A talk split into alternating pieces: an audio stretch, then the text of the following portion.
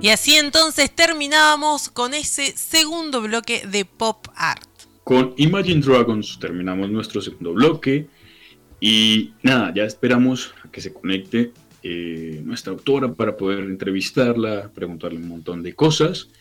Así que si está ahí escuchándonos para que Sí, sí, está acá pendiente, así que ya en un ratito se está conectando. Mientras tanto, les podemos decir a la gente que nos están escuchando en varias radios de no solamente Argentina y Colombia. Estamos en Radio La Gente de Río Tercero de aquí Argentina, Onda Avilés de España, FM Express de Entre Ríos Argentina, La Máquina Tropical de Buenos Aires Argentina, El Informante de Buenos Aires Argentina, todo un mundo online desde Barcelona, España, Radio Nova, Costa Rica, Radio Interconexión, Puerto Rico, Radio El Planeta Rojo de Uruguay, Radio Mix de eh, Mendoza, Argentina y Radio Río Tercero.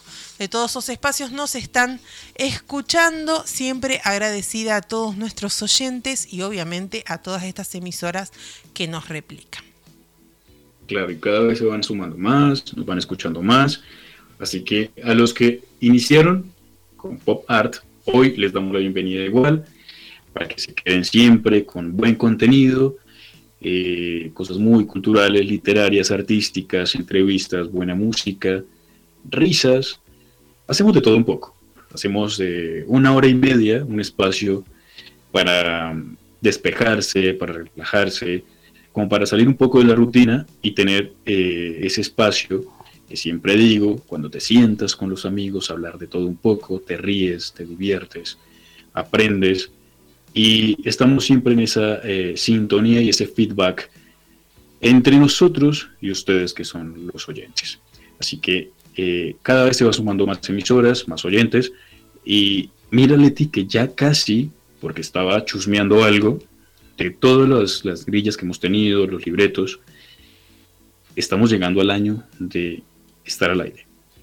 Ya poco tiempo, en abril, si no me equivoco, salimos, eh, tenemos el primer año de estar al aire, así que hay que hacer algo diferente. Ahí te la dejo para que vayas pensando. Para que vayamos pensando. ¿Qué podemos hacer? La verdad que sí, hay, mucho para festejar igual, ¿eh? igual ya estamos, ya estamos conectados con nuestra invitada del día de hoy. Ella estuve renegando con el nombre todo, todo el día para ver cómo lo iba a mencionar y lo voy a mencionar mal y ya después me va a corregir. Ariam Shields Ahí nos va a contar cómo se pronuncia. Se define a sí misma como una escritora de corazón y contadora de profesión que le gusta para sus días entre números y sus noches entre letras. Nació en Barranquilla, una ciudad costera de Colombia. Vive junto a sus padres, su hermana y sus dos hijos de cuatro patas. Es una apasionada por el cine y la repostería, qué rico. Su gusto por la lectura afloró a los 12 años cuando llevaba por su maestra de español, se vio inmersa en un mundo de libros y de historias de fantasía, romance y acción. Pero no fue hasta hace cinco años que empezó a escribir en las plataformas virtuales con pequeños eh, fanfictions. Su primera obra publicada fue la, la biología Enséñame, Entrégate y Quédate, con la que logró un bestseller en el mundial en Amazon. Así que desde allí, Ariam no ha dejado de escribir, logrando tener un total de 18 historias en 5 años. Bienvenida, Ariam, a nuestro pop art, a esta tribu que compartimos junto a vos. ¿Cómo estás? Muy bien, muchísimas gracias por invitarme. Muchísimas gracias, un placer tenerte aquí. Un placer, un placer. Eh, Aria, así tal cual, ¿O hay alguna corrección? No, no, sí, Arian. El apellido es el problema, no el nombre. Arian. Arian Schultz. Exactamente, así. Ah, ¿viste? Tal cual. Ahí para que lo vayan buscando ahora. Arian Schultz. Eh, nada, Arian, bienvenida a, Pop Art. Eh, es un placer igual, eh, sorprendido porque en cinco años que llevas como autora, ya me vas a corregir, pero son 18 horas que tienes hasta la fecha y en tu haber, eh, ¿de dónde sale tanta cosa? Tienes muchas cosas por contar, tienes mucha imaginación, ¿qué tanto inspira eh, Barranquilla y, el mar y toda la parte de, la costa caribe colombiana? Y, cuál es el, el trasfondo de cada una de estas obras? Empezando por la biología que tienes con la cual iniciaste y es un bestseller. Mm, bueno, eh, sí, tengo demasiada imaginación a veces. Este, pues ninguna historia e, es, creada en, casos de la vida real, todas son ficción. Eh, algunas, pues sí, me, me, guío con cosas de, la vida cotidiana. O, por ejemplo, me gusta mucho, mucho, mucho eh, meter niños dentro de las novelas y, y por lo general meto una que otra cosita que le pasan a mis sobrinos y eso, pero pero más que todo, todo toda la, cada novela es ficción. Eh, empecé hace cinco años eh, a publicar, pero yo escribo desde el 2009 aproximadamente, eh, que escribía fanfic en una plataforma que se llama Fanfic. en el 2015 decidí hacerlo de una manera más profesional, no para ser reconocida, no para, para tener como fans y cosas así, sino más que todo porque era un sueño que tenía. Yo, yo soy contador público, pero mi sueño era escribir. Entonces, eh, fue más que todo guiada por ese sueño. Eh, siempre dije, si, si lo compra alguien, pues bien, y si no, lo compro yo. Y, y bueno, así fue. Y afortunadamente eh, publiqué Enséñame en diciembre del 2015. Le fue muy, muy bien. Eh, se mantuvo en la lista de los, de los bestsellers de Amazon durante los primeros meses de, su publicación. Eh, este, Enséñame es una biología. En el 2016 saqué la segunda parte porque eh, soy un autor autopublicado. Muy orgullosamente soy un autor autopublicado. Y, y es un poco más complicado para nosotros eh, todo esto de encontrar un buen editor, una buena persona que te haga una portada. Eh, sí, es, es más trabajo, pero también es algo que es tuyo. O sea, todo sale de ti. Eh, tú estás en cada paso, desde, desde, la escritura del libro hasta la corrección, por todos los pasos. Tienes como más injerencia en, en, el manuscrito, por decirlo así. Eh, no tengo nada en contra de las casas editoriales, pero me fascina ser autopublicada realmente. Me encanta saber que, estoy yo en cada parte de mi libro. Y bueno, un año después publiqué la segunda parte de Enséñame, que fue Quédate. Realmente, Andrés, yo no supe que tan leída era hasta el 2018,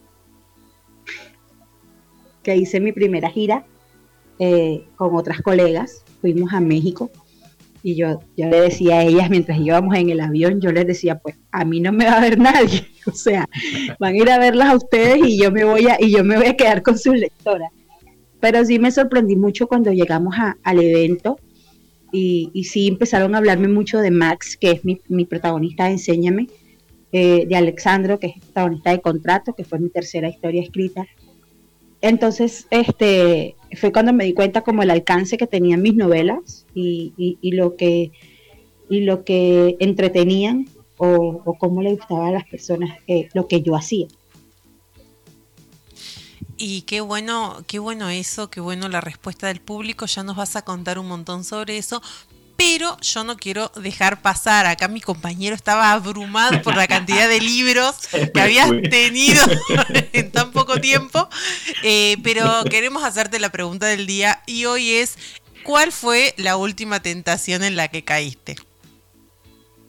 Uy, acabo, bueno, depende de la tentación, acabo de caer en una horrible, porque eh, acabo, acabo de eh, bueno, en, Argentina es dulce de leche, pero aquí, es aquí en Colombia es arequipe y mm, llamó mi hermana para decir que estaba en el supermercado y, le dije por molestar, tráeme un, tráeme un arequipe y me lo trajo y esa fue mi última tentación. y te das cuenta. No debería cogerlo, no debería haberlo, haberlo. Sí, porque hoy eh, precisamente la mayoría de tentaciones tienen que ver con comida la mayoría. Todos unos gordos. Eh, es que en este, en estos momentos de, de, digamos que de la situación mundial, creo que las tentaciones todas se resumen a comida. o me fui de viaje, o sea, estamos así retando al mundo, me voy de viaje, reto al coronavirus. Reto al coronavirus que me contagie. No, no, no, no, no, no. A cuidarnos del coronavirus, a cuidarnos del coronavirus. bueno, ahora sí. Ahora sí, sí. Sí, sí, ahora sí empezamos bien con la entrevista. Eh, Ariam, vos decís que, bueno, sos, fue, sos contadora aparte de escritora. ¿Cuándo fue que te animaste a escribir esa primera historia? ¿Y a quién se le hiciste leer? Esa primera historia que dijiste, nah, yo quiero escribir o yo ya escribí, quiero que alguien me lea, alguien, una persona. Yo no sabía escribir, yo ni siquiera sabía que, yo no sabía que yo sabía escribir, de hecho, yo estudiaba contaduría pública, estaba en mi primer semestre en la universidad y recuerdo mucho que eh, era auxiliar contable de una empresa y tenía las tardes libres porque por lo general no estaban los jefes y cuando los jefes no están, pues el, el ratoncito hace fiesta y pasaba las tardes viendo, es muy chistoso, o sea, para mí es muy chistoso porque pasaba las tardes viendo Sailor Moon por YouTube. Entonces, sí, a mis veintipico de años yo pasaba viendo Sailor Moon por YouTube y un día me terminé Sailor Moon y coloqué en el buscador de Google eh, los nombres de los protagonistas y me salió esta página de fanfics que eran historias que partían desde el universo de Sailor Moon con protagonistas como Serena y Darien. obviamente no eran las Sailor Moon, eran personajes normal, personas que tenían vidas normales. Empecé a leer y un día dije, pero acá yo quiero escribir. y escribí mi primera historia, que es un, yo siempre digo que es como una telenovela México colombo-venezolana porque es el dramón de tu vida. O sea, esa protagonista está súper salada, eh, pasa de todo. Y esa fue la primera historia que escribí como tal. También la escribí más que todo para mí. Eh, noté que sí hubo mucha gente que le empezó a gustar. Eh, me dejaban comentarios que cuando iba a colocar la siguiente actualización, que no sé qué. Y, y eso pues te animaba, me animaba mucho para seguir escribiéndola y así estuve del 2009 al 2015 escribiendo fanfic y escribí cerca de 40, 40, 45 fanfic entre los on-shot, que son las historias de un solo capítulo, eh, y, los fic largos. Eh, ya en el 2015, pues ya quería publicar, ya, ya se empezó todo este auge de la autopublicación a través de Amazon, que Amazon nos daba esa oportunidad a, los escritores eh, indie, por decirlo así, o novel, de, subir un manuscrito a la plataforma bajo unos parámetros y, pues venderlo a nivel mundial. Entonces, eh, pues hablé con, varias amigas, algunas me ayudaron, me dijeron cómo se hacía, eh, y subí mi primera obra que fue Enséñame, pero Enséñame no es la primera novela que yo escribí, ¿ya? Entonces, ya desde ahí, desde Enséñame, pues el primer año publiqué una novela, el segundo año publiqué otra novela, ya el tercer año publiqué tres novelas y así. Pero mire que, me causa curiosidad, obviamente en poco tiempo empiezas a, sacar como prácticamente todo lo que tenías ahí, ¿no? dices que desde el 2009 estás escribiendo y poco a poco empezaste a sacar las obras que vas, obviamente las que tienes, las que vas escribiendo a lo largo de los años. Pero hay una parte eh, en el proceso de, ser autor y pasar de lector a ser autor. Cuando tú eres lector, eh, te enfocas obviamente si te gustan las novelas, te gustan las crónicas, poesía, cuentos. ¿En qué momento dijiste yo quiero escribir novelas o quiero escribir este tipo de género y enfocarme precisamente en ese? ¿Se dio, de casualidad o ya lo tenías pensado? No, no, no, las cosas se fueron dando. Yo realmente no tenía, o sea, por qué te digo, yo estudiaba contaduría, o sea, algo completamente opuesto a, la escritura como tal. Y tú me, me, podías ver en clase, mis compañeros, mis compañeros de clase me podían ver en clase perfectamente escribiendo una novela en la mitad del cuaderno hacia atrás. Para, para o sea, estaba por decir mi profesor de, auditoría, que, que ya fue en los últimos semestres de universidad, estaba mi profesor de auditoría dándonos con los impuestos y, yo atrás, y yo escribiendo el diálogo de la siguiente, del siguiente fanfic que estaba escribiendo. Fue, fue una cosa que fue muy paulatina, o sea, no fue algo como que yo me desperté un día y dije quiero ser escritor. No, eh, yo al principio lo, lo cogí como, como, un hobby, como un juego, como algo que me desestresaba. Cuando yo escribía, yo no pensaba en más nada, sino en, desarrollar la historia, en darle vida a, los personajes. Eh, era una pasión, o sea, realmente sí, fue una pasión desde el primer momento y, y, fue algo que fue surgiendo hasta hoy, o sea, me puedo centrar en el computador y olvidarme completamente del mundo mientras estoy escribiendo. Ariam, y si de las 18 novelas, si vos me tuvieras que recomendar una como para empezar a leerte, ¿cuál sería? Porque tenés mucho material. Uf, lo que pasa es que mira, no me, no me quedo un solo género. O sea, mi género es el romance, sí, me encanta el género romántico, pienso que es un género muy completo, pero el género del romance se divide en subgéneros. Entonces, pues yo tengo erotismo, tengo eh, romance contemporáneo, tengo romance paranormal, tengo comedia romántica. Entonces depende, si, siempre digo, si tú quieres leer eh, eh, romance erótico, está nueve meses, contrato y enséñame. ¿Ya? Son mis tres novelas más eróticas, por decirlo así, porque en el erotismo forma parte fundamental de la historia.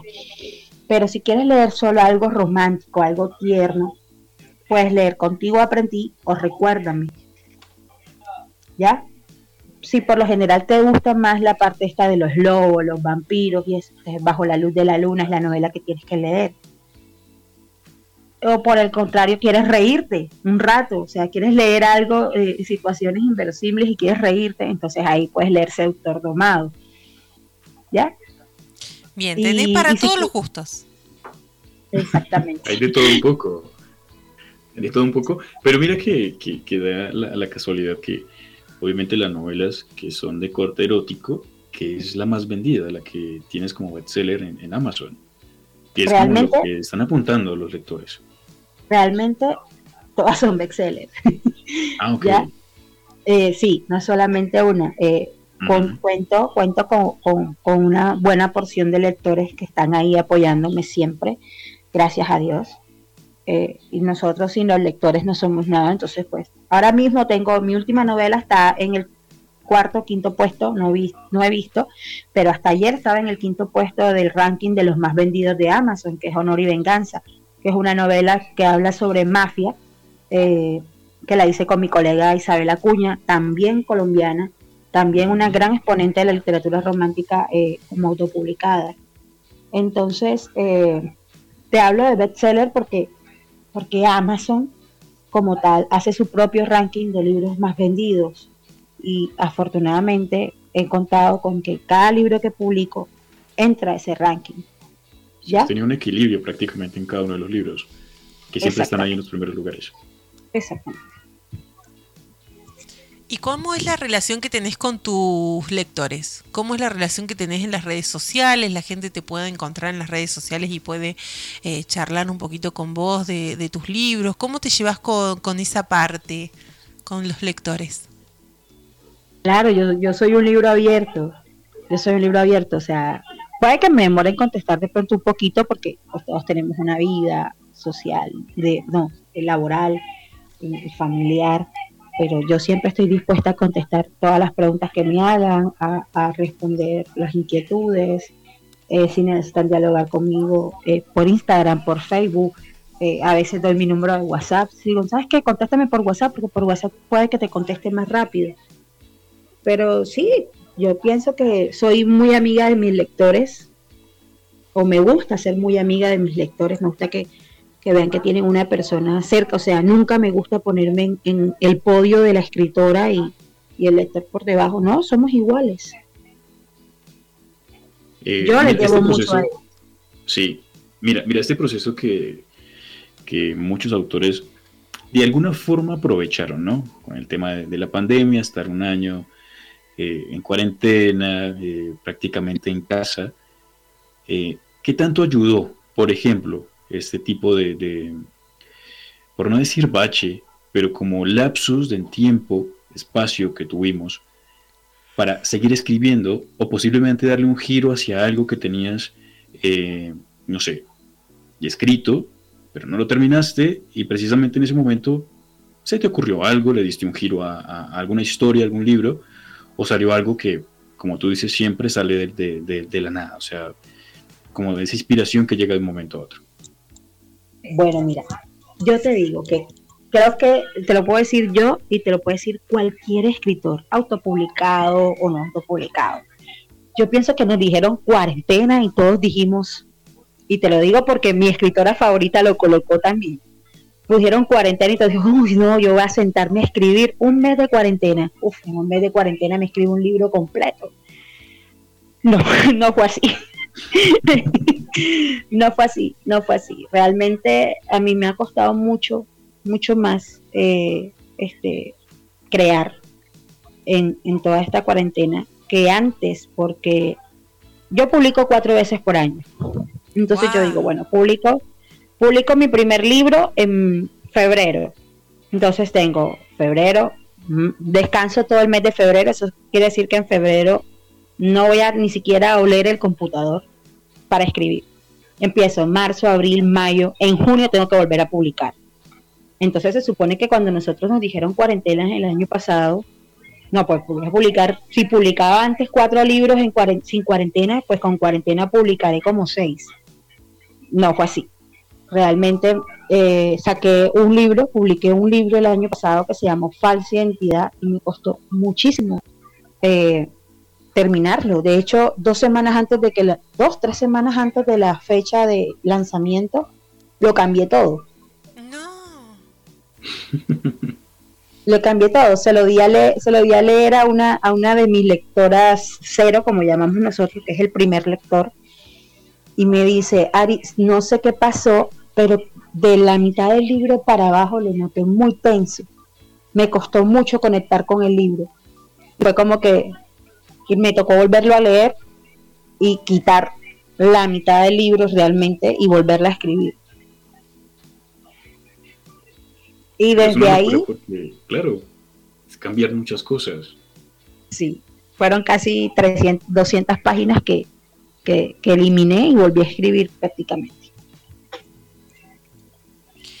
¿Y, cómo es el tema de, eh, vos te proponés publicar cuatro veces al año, ya tenés las, ¿cuándo empezás a, a crear la historia? ¿Cuándo empezás a crear los personajes? ¿Cuándo empezás a, formularte? Bueno, la próxima historia va a ser de tal cosa. Tú te haces metas, tú te haces metas que tú misma te autoimpones. Yo puedo decirte que quiero publicar cuatro veces al año, en ocasiones no puedo, en ocasiones nada más hago tres publicaciones, porque, porque no me da el tiempo o porque no me da la historia. Y en cuanto a qué tema voy a tratar, en cada novela, pues yo ya tengo los temas marcados y, tengo muchas ideas o de qué quiero hacer y qué no quiero hacer. Por ejemplo, para este año ya publiqué mi primera historia, que es la versión masculina de mi primera novela, que fue Enséñame. Todo el mundo me decía que por qué no sacaba la versión masculina, pues Enséñame está narrada por, por la protagonista. Y, y el protagonista toma ciertas decisiones y todo el mundo me decía, pero ¿por qué? Lo odio, esto, lo otro. Entonces saqué el punto de vista del protagonista y esa novela la publiqué en febrero. Entonces, marzo, abril, mayo, junio. La siguiente novela tengo que publicarla en junio. ¿Ya? Entonces, la siguiente novela eh, va a tratar sobre un tema policíaco. Quiero hacer una especie de, de thriller romántico. Pero ya yo pensé en la siguiente.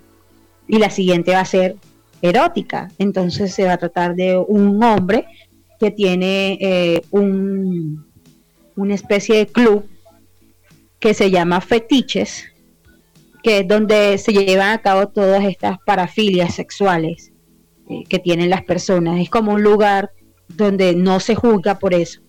Entonces, ¿ves? Ya tengo, y ya tengo planeada la que sigue después, ¿ya? Que va a ser paranormal.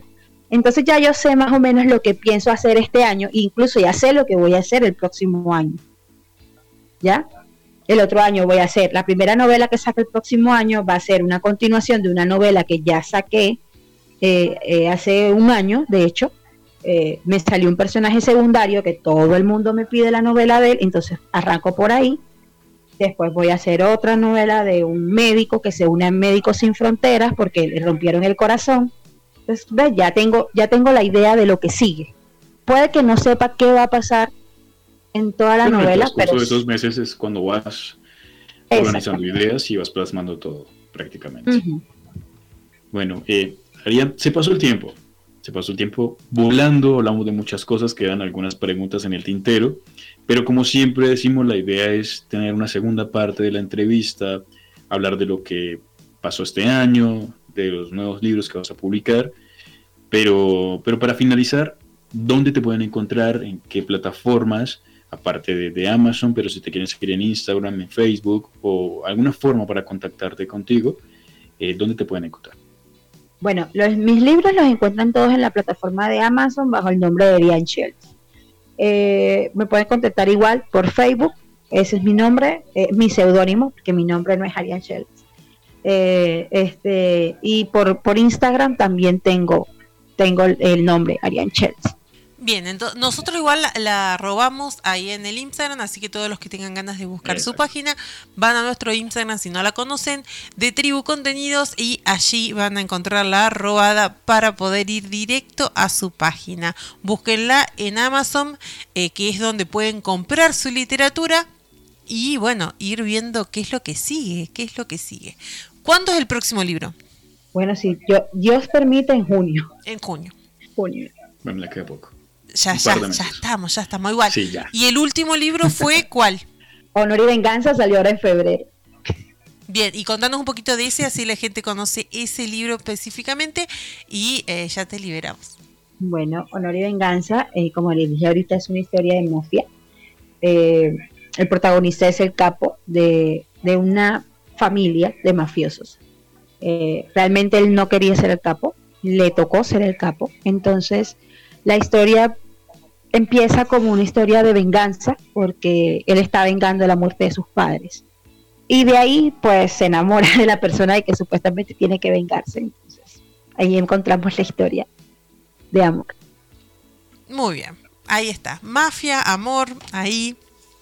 Seguramente súper interesante. Búsquenla en Amazon y en las redes sociales. Muchísimas gracias por la nota. Seguramente te vamos a tener nuevamente en este Pop Art, pero gracias por formar parte de esta tribu. Cuando ustedes deseen, muchas gracias a ustedes por este ratito tan entretenido.